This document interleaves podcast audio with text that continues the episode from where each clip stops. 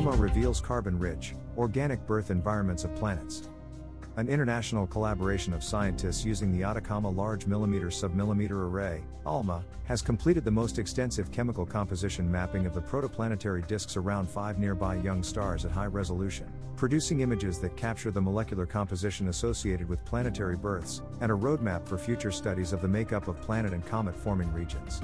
The new study unlocks clues about the role of molecules in planetary system formation, and whether these young planetary systems in the making have what it takes to host life.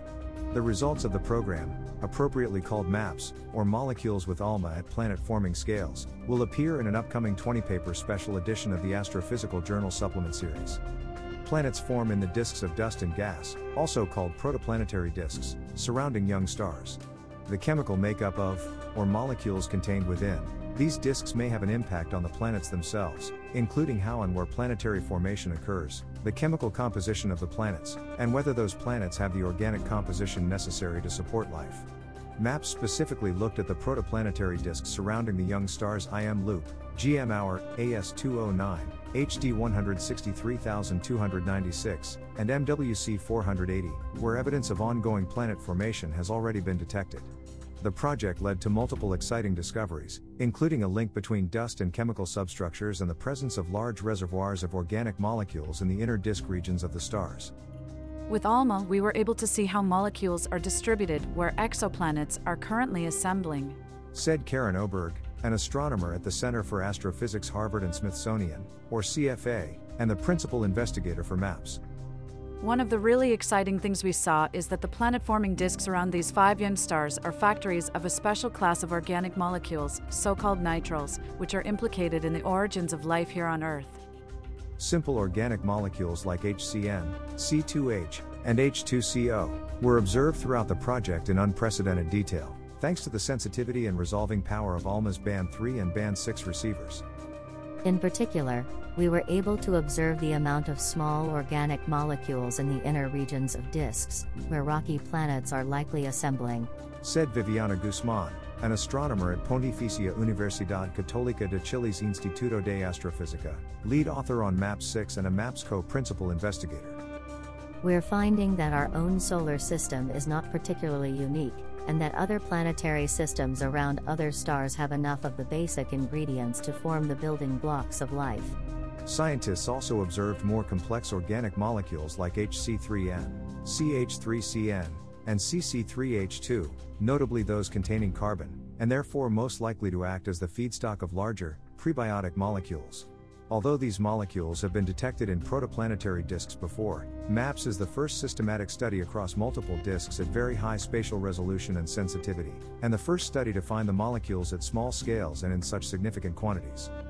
We found more of the large organic molecules than expected, a factor of 10 to 100 more, located in the inner disks on scales of the solar system, and their chemistry appears similar to that of solar system comets. Said John Ilee, an astronomer at the University of Leeds and the lead author of MAPS 9. The presence of these large organic molecules is significant because they are the stepping stones between simpler carbon based molecules such as carbon monoxide, which is found in abundance in space, and the more complex molecules that are required to create and sustain life. Molecules are not distributed uniformly across planet forming disks, however, as evidenced in MAPS 3 and 4, which revealed that while the general disk compositions appear to be similar to the solar system, zooming in at high resolution reveals some diversity in composition that could result in planet to planet differences. Molecular gas in protoplanetary disks is often found in sets of distinct rings and gaps.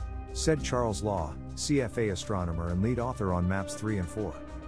But the same disk observed in different molecular emission lines often looks completely different, with each disk having multiple molecular faces. This also means that planets in different disks or even in the same disk at different locations may form in radically different chemical environments. This means that some planets form with the necessary tools for building and sustaining life while other nearby planets may not. One of those radically different environments occurs in the space surrounding Jupiter like planets, where scientists found the gas to be poor in carbon, oxygen, and heavier elements, while rich in hydrocarbons, such as methane. The chemistry that is seen in protoplanetary disks should be inherited by forming planets. Said Arthur Bosman, an astronomer at the University of Michigan and lead author of MAP 7. Our findings suggest that many gas giants may form with extremely oxygen poor, carbon rich atmospheres, challenging current expectations of planet compositions. Taken all together, MAPS is providing exactly that a map for scientists to follow, connecting the dots between the gas and dust in a protoplanetary disk and the planets that eventually form from them to create a planetary system. A planet's composition is a record of the location in the disk in which it was formed, said Bosman. Connecting planet and disk composition enables us to peer into the history of a planet and helps us to understand the forces that formed it. Joe Pesce, astronomer and ALMA program officer at the National Science Foundation, notes, says, Whether life exists beyond Earth is one of humanity's fundamental questions.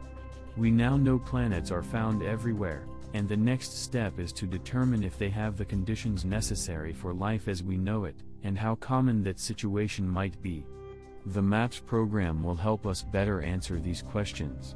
ALMA's search for precursors to life far from Earth complements studies conducted in laboratories and in places like hydrothermal vents on Earth. Oberg added. MAPS is the culmination of decades of work on the chemistry of planet forming disks by scientists using ALMA and its precursors. Although MAPS has surveyed just five disks at this time, we had no idea how chemically complex and visually stunning these disks really were until now. MAPS has first answered questions we could not have imagined asking decades ago, and also presented us with many more questions to answer.